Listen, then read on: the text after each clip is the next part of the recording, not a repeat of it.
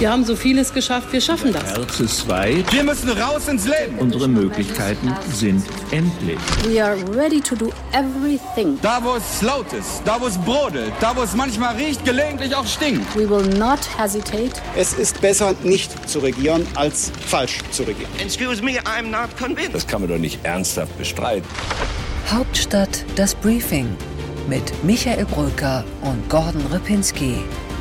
Live von der Pioneer One.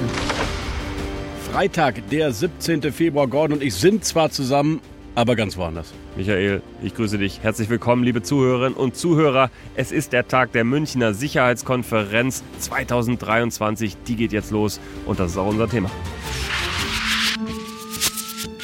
While there is still time, I urge the Kremlin to de escalate, to disengage its forces from the frontier and to renew our dialogue. In Europa droht wieder ein Krieg. We are still open to a diplomatic resolution. But if it does not, we are also clear eyed that there must be consequences. And they will be severe and swift. Die wichtigste, größte, bedeutendste internationale sicherheitspolitische Konferenz überhaupt in München im Bayerischen Hof. 500, 600 Menschen in einem kleinen Hotel mit tiefen Teppichen und sehr viel Vertraulichkeit, was auch wichtig und richtig ist, denn dort wird wirklich diplomatisch verhandelt. Richtig, Gordon? Ja, es wird verhandelt. Es kommt zu äh, Aufeinandertreffen direkt auf äh, der Bühne. Es gibt äh, Fragen, Erwiderungen. Es gibt große Momente.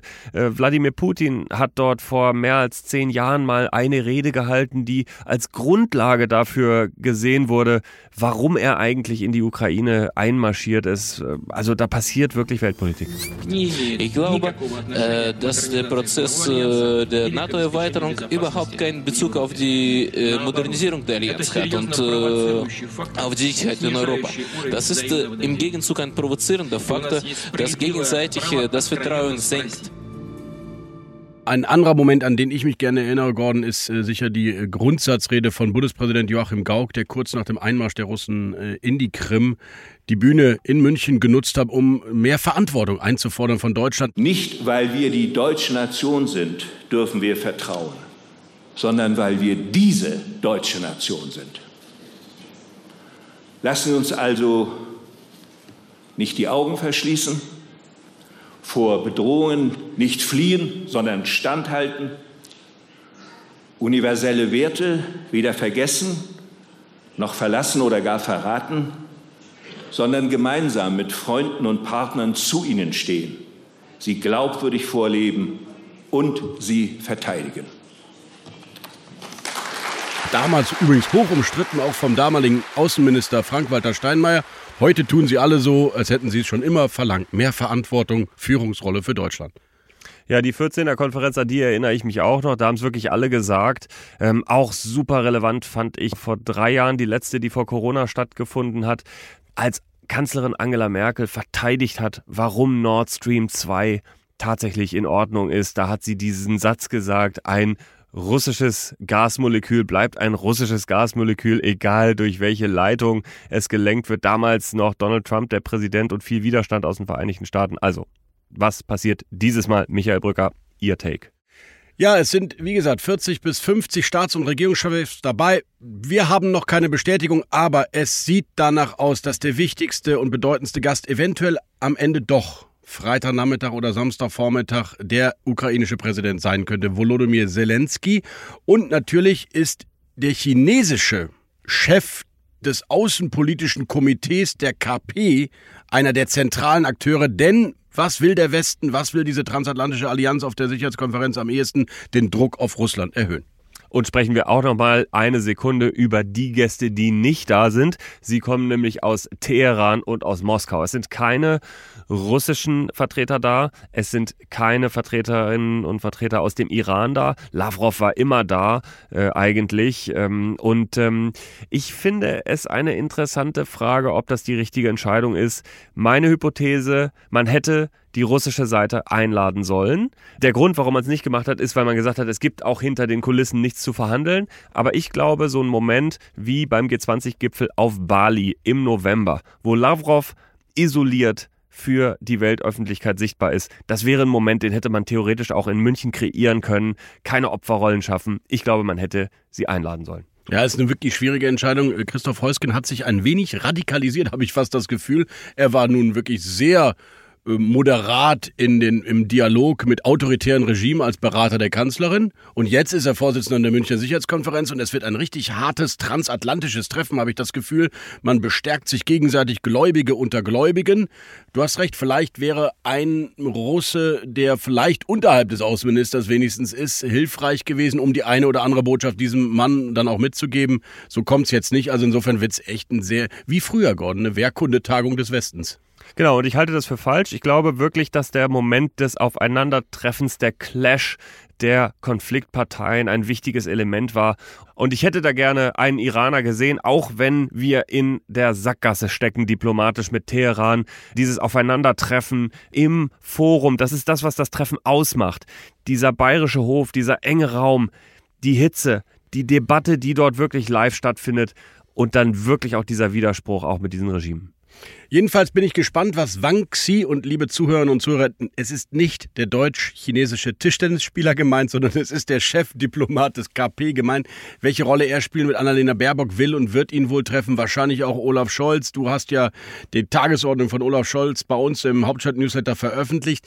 Also ich glaube, China ist das Zentrum dieser ganzen Friedensbemühungen, wenn man die überhaupt so nennen kann. Denn wenn China nicht endlich abrückt von Russland, glaube ich, kommen wir in der Ukraine schlicht zu keiner Verbesserung. Oder siehst du das anders? Ja, oder wenn man zumindest mal darauf achtet, dass die Chinesen auch so ein bisschen dazwischen bleiben, dass man sie immer wieder auch zu sich ziehen kann, dass es auch keine Spirenzchen gibt mit Lula, dass da irgendwelche komischen Mediatorengruppen äh, sich bilden, wo Sarah Wagenknecht und Alice Schwarzer dann vielleicht auch noch dabei sind, um es mal kokett zu sagen. Das ist ganz, ganz wichtig. G20 ähnliche strategische Situation. Da ist das gelungen äh, und ich bin gespannt, was das Ergebnis von München sein wird, denn auch eine ist da, Kamala Harris. Richtig, die Vizepräsidentin, die ehrlicherweise ein bisschen als Marke in Faschistis, wie Wolfgang Kubicki sagen würde. Irgendwie ist ihre Performance in Amerika nicht so bedeutsam, dass sich jetzt alle auf äh, Fotos mit Kamala Harris freuen. Trotzdem ist sie, führt sie die bisher stärkste amerikanische Delegation auf der Sicherheitskonferenz an. So viel wissen wir auch.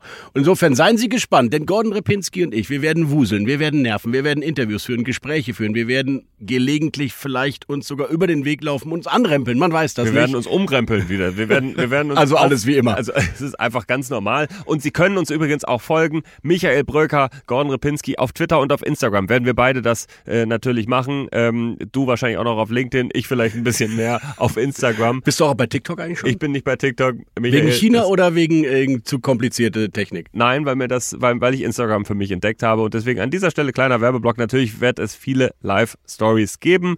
At Gordon Repinski ist mein Instagram-Handle. Da werde ich Sie quasi mitnehmen auf diese Münchner Sicherheitskonferenz. Und an dieser Stelle kann ich versprechen, ich werde auch Michael Brücker einmal interviewen. Folgen Sie Gordon Repinski, wenn Sie auch wissen wollen, was er äh, im Bayerischen Hof essen wird. Das wird er auch posten. Das ist eben Instagram. Wenn Sie wissen wollen, welche klugen politischen, substanziellen Gespräche ich führe, folgen Sie mir auf Twitter oder LinkedIn. ich glaub, folgen Sie Michael Brücker auch auf LinkedIn für Stellenanzeigen bei The Pioneer, weil wir suchen natürlich, aber das ist Stimmt. eine andere Sache. Auf geht's in den Deep Dive, Gordon. Wir müssen über Berlin reden.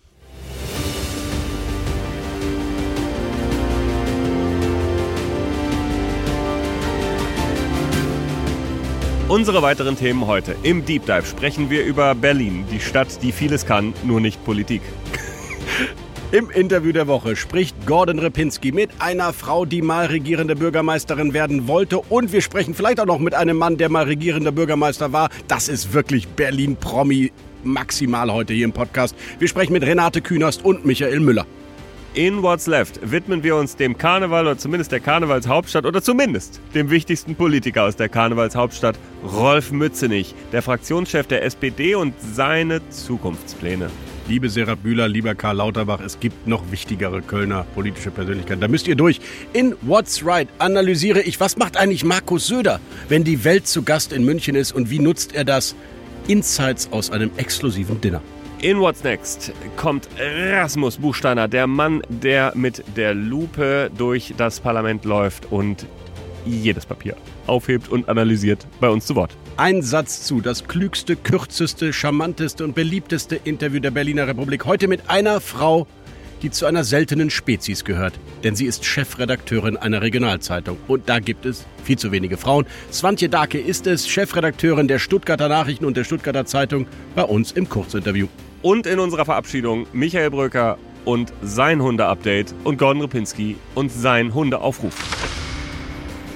Hier geht's nicht weiter, liebe Zuhörerinnen und Zuhörer, denn Journalismus kostet Geld. Denn Journalismus hat einen Wert. Für die Demokratie, aber vielleicht auch für Sie ganz persönlich. Pioneer-Journalismus gibt es für wenige Euro im Monat. Kommen Sie doch einfach an Bord.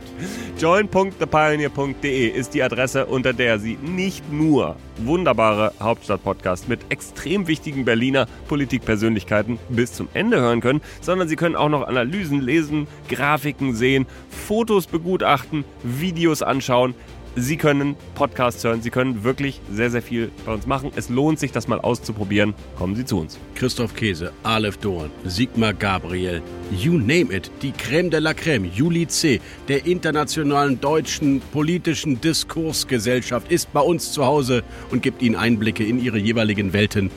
Hören Sie sich das doch einfach mal an. Und wenn Sie sagen, darauf haben wir keine Lust, aber bis hierhin hat es uns eigentlich gefallen, dann lassen Sie uns doch eine Bewertung da in der Spotify-App oder in Ihrer Podcast-App oder wo auch immer Sie uns hören. Darüber freuen wir uns auch sehr.